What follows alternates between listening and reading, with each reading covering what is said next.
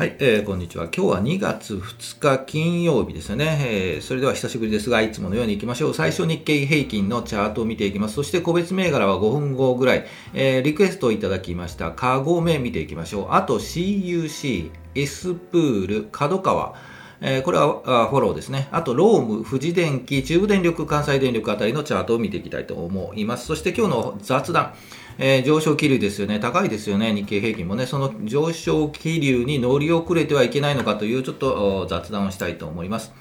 はい、えー、このチャンネルはスイングトレードを基本にしています。同意づきそうな銘柄を上げて、日足のチャートを見ながら、あこのあたり買いかな売りかなというお話をしていきますので、興味がありましたらこんな感じでね、えー、見ていくので、えー、チャンネル登録もよろしくお願いします。それでは行きましょうか。はい、えー、日経平均からいきましょう。前場を終了しまして日経平均前日比、昨日の終値から比べるとプラス359円22銭高ですね。えー、で、前場は終了しています。で、日経平均株価は3万6370円68銭というところで、えー、推移しています。昨日がえー、ちょっと安く終わったんですけれども、3万6000円キープしたんですね。はい、ということで、えー、チャートを見ていきましょう。はい、えー、日経平均の日足のチャートになりますね。今日ここですよね。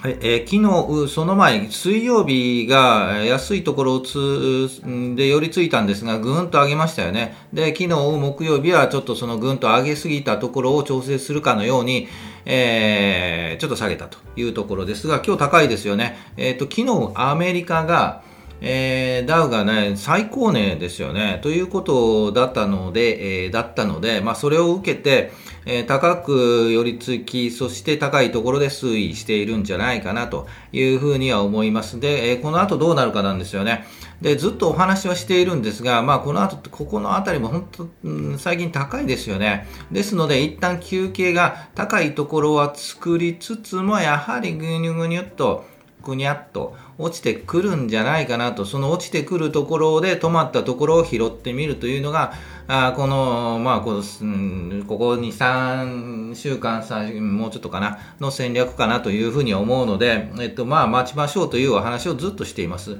正直言うともっと下げてほしいんですよね。なかなか強いんですよね。やはり強いですよね、こう見てもね。なので、えっと、今日の雰囲気見ると、まあ5番、今日金曜日なんで、えっ、と、5番はね、さすがに売りが出ると思うのですが、まあわかんないですけどね、まあ売りが出るというふうにはいつも思っているので、それを見ながらという感じではいるんですが、えー、まあぐっともうちょっと安いところでね、もう引けは寄り付きで言うと、陰線、つまり、えー、えっと、朝の夜よりも終わりね、3時の方が安いんじゃないかというふうには思うんですが、でも強いですよね。はい。ということで、まあ、来週どうなるかというと、やはりもうちょっと下げるんじゃないかなというふうに思います。ぐっと下げて、うん、それでももっと下げると思ったんですが、2月とか中旬とかね、ぐーっと正直に言うと3万5500円とかね、そのあたりもあるかなと、2月末とかね。ぐーっと頑張って上に上がろうとするんですけど、ぐーっと下げて、まあ、この辺りで 2, 2月末とか3万5500円とかね、その辺りからようやく3月に入って中旬を超えてゆっくりゆっくり4月、うん、もうちょっと前かな3月下旬からぐっと上がってこの3万6500円600円700円この辺りを、まあ、4月、5月、わかんないな、もうその辺りで抜いていってほしいなというふうに思います。ですので、えー、と考えているんですが、まあ、2月末、3月中旬ぐらいまではちょっと安いところ、その辺りで拾いたいなというふうに思っています。さあ、皆さんどう考えますかね。はい、えー、というところで、えー、全般的に見ると、業種で見ると、今日は半導体高いですよね。銀行が安い感じがします。で、あと自動車はまちまち、えー、商社は、うん、ちょっと安いかな。で、不動産関係はまあちょっと高いところがあって、建設もまあまあ高いところをつけているというところですね。えー、ゲーム関連強いですよね。はい。という感じですね。はい。日本 M&A とかお話ししたかったんですが、えー、また今度にしましょう。それでは、戻りましょうか。はい、えー、リクエストいただいたカゴメ行きましょう。あと CUC エスプール角川はフォロー行きましょうかね。で、あと気になっていたローム富士電機、あと電力関係もちょっとね、うん、正直言うと先週紹介したかったんですが、ちょっと紹介していきたいと思います。それではもう一度チャートに戻りましょう。カゴメからいきましょうか。2811。カゴメトマトソースいきましょう。えー、っと、ポンと上がりまし、上がってますよね。はい。ということなので、もう打ったというお話をいただいているので、すごくいいタイミングで打ったんじゃないかなと。まあ、買いがどこで買ったかというところはあるんですが、もうちょっとちっちゃくしましょうか。分かりづらいのは分かりづらくはないかな。えっと、雲の下で横になってますよね。まあ、横横でずっと来ているんですが、ここで言うとそこを感じるのが3040円ぐらいで、一旦こうそこをタッチして、で、上がっている。感じ取りたかったのは、この辺りですよね、こう薄い雲を抜けた辺り、えー、っと1月9日うんでは分かりづらかったね、1月10日でも行きにくいですよね。はい、9日あたりとかね、その前あたりで感じ取りたかったなというふうに思います。で、えっと、そこでは今言いましたように3040円とかね、そのあたりでタッチして、え跳ね返るような感じに見えますが、やっぱり1月10日とかね、うん、高いところをつけても一回休憩しているんですよね。で、えー、っと、1月25、26で、えー、っと、この3本の移動平均がタッチしていますと、いきなりポンとこの1月29日に上がっているので、うん、なかなかタイミングが難しかったたのかもしれないですよね。うん正直もうこの1月5日ぐらいで感じ取って買っては見たもののぐっととりあえず上がってやったやったと思いつつも下がっているのでここまでで、えー、とどれだけホールドできるかというところかと思いますもう売っちゃうもうやばいと売っちゃうかなという感じはしなくもないんですがえー、ですが、今言いました下値ですよね、3040円ぐらいまでは、ちょっと我慢ができるんじゃないかなというふうに思います。で、こう、ポンと上がった時はラッキーですよね。はい、というところで、まあ、売り難しいんですけど、正直言うとは、まあ、私自身だと、もしポンと上がったところで、翌日、えー、っと、1日は我慢するんですが、1月30日あたりでは、うん、売ってしまうかな。この後どうなるかわかんないんでね。で、2月10日でもぐっと上がって、今日は下がっているので、さすがにこれだけぐぐぐっと上がったら売りが出るかなという感じに見えます。で、この後どうなるかですが、まあ一旦ぐーっと下がるでしょうね。なので25日移動平均がぐーっとくっついてくる、そして株価がガーッと下がってくる、そのあたりのポイントが止まる一つのポイントかなと。うん、このパターンで言うと2月13日あたりで3460円ぐらいかな。あたりでぐーっと下がって、まあ、一旦跳ね返るような感じはするんですが、まあ、そのあたりのリバウンドをどう見るか。でも、えー、昨日つけた3800円までは戻っても難しいかな。もう戻ったとしてもその手前で3700円ぐらいで、はい、ぐっと落ちてくるという感じに見えます。うん、でもこの後はね、一旦のリバウンドを狙いたいところなんですが、まあ、狙うとすればこの後ぐっと下がって25日移動平均とかね、えー、50日移動平均タッチしてリバウンドで、まあ、少しぐらいのリバウンドですね、100円取れたらいいとこかな、はい、というリバウンドを狙うかというところかと思います。はい、えー、っと、陸位したようなので、とても本当におめでとうございます。CUC いきましょう。はい、えー、CUC ですが、雲の上を抜けて、ぐっと上がって、結局、寄り付きは高いところをつけて、でも、えー、っと、終わりには安くなっているのが1月30日。えー、っと、そうですよね。なかなかちょっと移動平均もくっついたというイメージじゃないので、えー、っと、難しい形だと思いますが、うん、底根っぽいのが、やはり2080円ぐらいですかね。はい、という感じに見ます。この後どうかというんですというと、一旦は休憩が入りそうですよね。今休憩しているところなんですが、休憩入ってこの赤い移動平均がタッチ、2600円ぐらいにタッチしてもう一回ゆっくりゆっくり上げていくというところかと思います。まあうん、このチャートでいうと雰囲気は期待できそうですよね。ゆっくり上がる感じのね。でできるだけ安いところで拾いたいという感じなんですが、まあ、ポイントとしてはこの赤い移動平均。うん、それでも2600円とかね、そのあたりかな。はい。というふうに見えます。CUC でした。S プールいきましょう。はい。S プールはガンと落ちた後のチャートになりますね。えっ、ー、と、いつもお話ししていますが、落ちる前の株価、ここで言うと440円ぐらいからガンと落ちて止まったところ、ここで言うと300円ぐらい、440円と300円の140円の間、えー、ということで70円ですよね、プラスするとね。だから370円ぐらい。それでもここかな、うん、ぐらいそれでまあ360円かな、まあ、その辺りぐらいまでは一旦ぐーっと戻る、えー、落ちるところここ落ちたところ。1月15日の350円ぐらい。までは一旦こうね戻るようなチャートによくなるので今、えーと、止まった感があるんですが310円でね。で一旦戻るとしてもこうゆっくり戻って340円ぐらいでまあまあよしとする、はい、それでも30円取れるので、えー、という感じに見えます、まあ、営業日でいうと、うん、56789営業日とかね10とかね。それぐらいで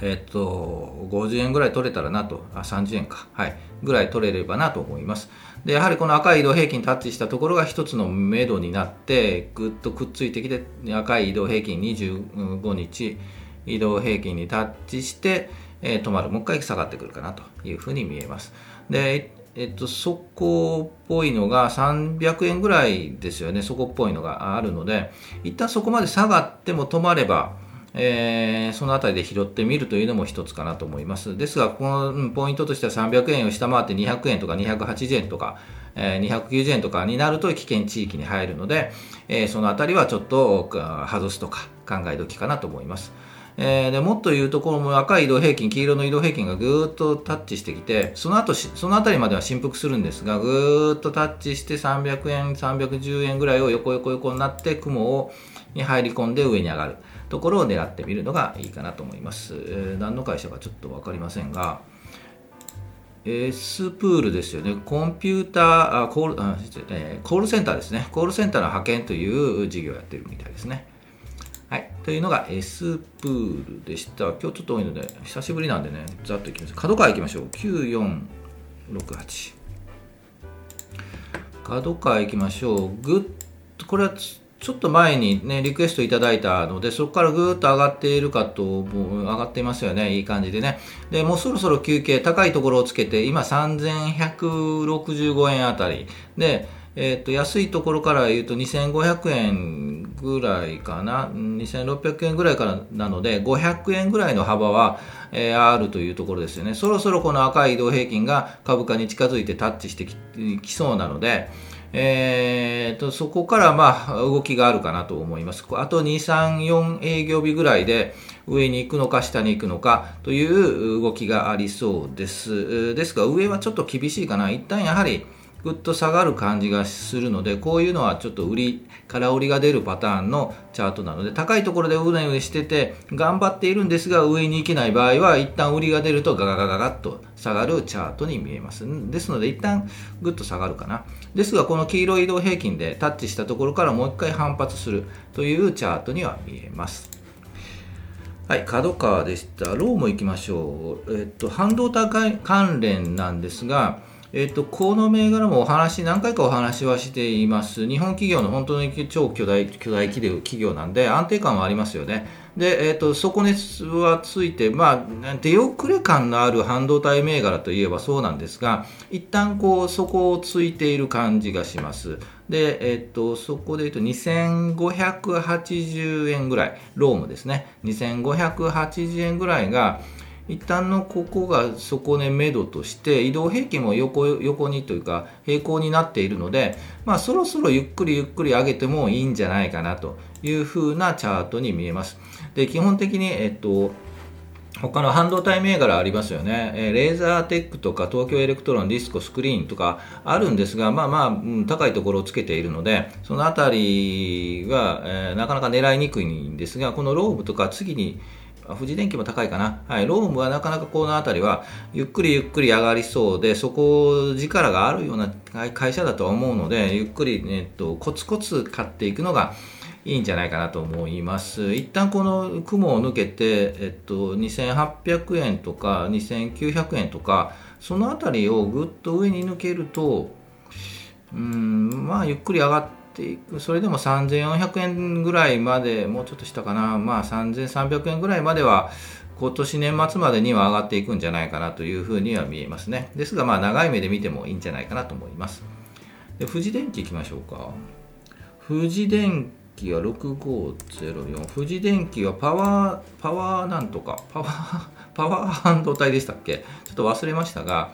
えっ、と、いい感じで上がってますよね、右肩上がり。えっ、と、つまり、これで言うと、今まで、先ほど言いましたレーザーテックとか東京エレクトロンディスコみたいなチャートになりそうな感じもしなくないですよね。何か見直されたのかもしれないですよね。ですので、本当まだまだこのままぐーっと上がっていくという、えー、今7000円ぐらい、8000円ぐらい。これが1万円、2万円、3万円、4万円となるというね、期待はしたいですよね。ですので、えっ、ー、と、このまま右肩にガンガン上がる初動だというふうに位置づけるのであれば、買ってみたいというふうには思うんですが、なかなかそこまで難しいですよね。うんまあ、買ってみようと思うのであれば、一旦こう休憩して、さすがにこうガガガッと上がっているので、えー、っと6300円、6200円から7000円なんで、やはり2000円、1800円ぐらいはね、今上がっているので、一旦休憩入きたいですよね。で、25日の移動平均が下支えして、からこう振幅しながら上に上がるという感じのチャートには見えなくはないんで、えー、っと、そうですよね、このやはり25日移動平均にタッチするぐらいかな、一旦下がるとは思うので、そこを拾ってみる。はい、7280円とか7250円とか、そのあたりが一旦ここまで下がらないかもわかんないですね。はい、狙い目かなと思います。ロームでし、あ、富士電機でしたね。はい、中部電力と関西電力いきましょう。なぜ、えー、っと、このチャートかというと、なんとなく来てるんですよね。えっと、基本的にこういう電力系は、配当狙い。という形だとは思うんで、もっと安いところで仕込みたかったんですが、まあ、チャートでいうとこの高いところを引いて、安いところを引くと、まあ、三角持ち合いの上っ離れみたいになりそうなので、えー、上げてみました。ですので、もう少し前に言いたかったんですよね。ですが、まあ、まあいいかなと思ったんでね。ということで、えー、なんとなくゆっくり上がってきそうな気がします。関西電力も、関西電力は一旦人気があったのかな。んですが、うん、そうですね、もうちょっとちっちゃく見ると、同じような、まあ、電力系は同じようなチャートになるとは思うんですが、もうこれ、ゆっくり上がってもいいんじゃないかなというようなチャートに見えます。うんですので、正直今週はちょっとまあ研修でいろいろあったんで、あれだったんですがあ、なんとなく買ってみようかなと気持ちにさせたチャートです。はい。というところでした。はい、えー、ということで、今週、水木金、あ、水木、火水木と、ちょっと研修でね、えっ、ー、と、お休みしたんですが、ぜひ、えっ、ー、と、リクエストがあれば、あ書いて、コメント欄に書いていただければ、こんな感じでチャートを見ていくので、よろしくお願いします。はい、えー、ということで雑談いきましょうか。ちょっとネタ切れになって、ネタをたくさんいただいているんですが、あと考える時間がなくてですね、またゆっくり考えたいと思います。焦るということで、上昇気流、今日も上げましたよね。今、下がる下がる下げが来るのを待っているというところなんですが、こういう上昇気流に乗り遅れちゃうんじゃないのって、ちょっと、ね、私自身も不安になっちゃうんですが、まあ、そのあたりはね、もう上がったら上がったで仕方ないということで、まあ、今の考え方としてはちょっと下げのところがあるんじゃないかなと、よく言いますよね、えっと、何回か言いましたよね、あの節分天井彼岸族ということで、もう節分ですよね、明日。ということで、今のところが高いところじゃないの。で、ここからゆっくりゆっくり下げて、えー、彼岸のあたりまで、まあ、そこに、そこを形成していくというようなアノマリーがあるので、まあ、言われる、言われることですよね。えー、ですので、まあ、それが必ずそうなるという形ではないとは思うんですが、えー、まあそういうことをね、言われるぐらいなんで、昔の人から言ってるので、まあちょっとそれだったら信じて焦らずに行きましょうというところです。はい。ということで、ニューヨークのね、ダウンのね、最高値更新ということで、過去最高値ということなんで、えー、最高値になると逆にまあガンガン行けっていう強気もあればちょっとねここの辺りで落ち着きが出るんじゃないのというところもあったりするのでその辺りをちょっとねまあそういうので焦っちゃやっぱりダメだと、はい、いうふうに思います。で、投資する人とか投資してみようという人がね、今年になって去年とかね、本当に増えたんじゃないかなというふうに思います。まあ、それは新 NISA とかね、えっ、ー、と、インフレとかね、えー、タンス預金がもったいないよみたいなそういうのがあったり、で、日経平均が上昇して、もうそれで乗り遅れて焦って買っていると。個人投資家もバンバン。でも最近はね、こうえっと、外国の海外投資、外資系が買っているという話で、この上げになっているという話もあるので、その辺はどうなのかと、そういったので言うと、じゃあ個人投資家が売っているので、じゃあこれから個人投資家買っていくんじゃないのというのもありあるかと思うんですけど、大体逆なんですよね。はい。外外個人投資家が売っているところは、えー、外資、外国の投資家がね、買っているんですよ。で、よく個人投資家がそれで負けるので、えー、ですので、えー、っと、逆をする。うん、そういう、あこれこの上げは外国人と外国投資家が、投資家とかね、外資系が買っているからっていうのが出たら、じゃあ買おうぜといったところで、買ってみると、こそっと外資が売ってるんですよね。そういうことがよくあるので、まあ、じゃあどうするかというと、まあ、焦らないということなんですよね。はい。えー、高いところは買わない。高い時は買わない。ということなんで、えー、安い時に買う。まあ、焦っちゃダメ。もうこれは乗り遅れちゃうと思うのが、えー、ダメかなというふうに思います。小石ちゃんはみんな買えというか みんな買ったら上がるんでね。はい、というのはあるんですが、まあ、ちょっと落ち着いて、はい、ということだと思います。わからないし、焦るとはわかるんですが、えー、ですが、高い時に買っちゃダメですよね。はい。大体高い時、今日みたいな時にもう乗り遅れちゃいけないと言って買っちゃうんですけど、えー、大体失敗します。ですので、えっと、日経平均が下げたとか、狙っている株が今日マイナス、前日比マイナスになっている時に、思い切ってその日に買うとかね。はい。大体ビンタとは逆のことをするといいというのがよくあるので、ぜひそのあたりは、うん、焦らずにね、見ていただきたいなというふうに思います。はい、えー、さやち研修お疲れ様ということで、研修本当にね、疲れましたよ。頭をフル回転させてさせたんですが、えー、っと、若い時みたいに回転しないんですよね。ということがよく分かったあ研修でしたということでした。はい、えー、ぜひみ皆さんもね、えー、っと日々のお仕事の勉強もそうですし、えーまあ、株株の、ね、勉強もそうですし、うん、どちらかというと日々のお仕事の勉強を6割ぐらい、7割ぐらい取るのが一番いいんじゃないかなと思います。あと3割でね、株の勉強しましょう。はい、というところでした。はい、えー、久しぶりに最後行きましょう。株価が期待、願望、予防、お祈り、あなたが祈っても株価は上がらないので、ぜひね、動きを示すチャートを見て判断をしていきましょう。その判断を鍛えていく、いきましょうというのがこのチャンネルですので、ぜひ、えー、っと、チャートに強くなって、投資に強くなっていきたいと思います。いつも全場終了後に収録配信していますので、平日12時ぐらい3日間休みましたけど、来週からも頑張っていきたいと思いますので、ぜひよろしくお願いします。今週もお疲れ様でした。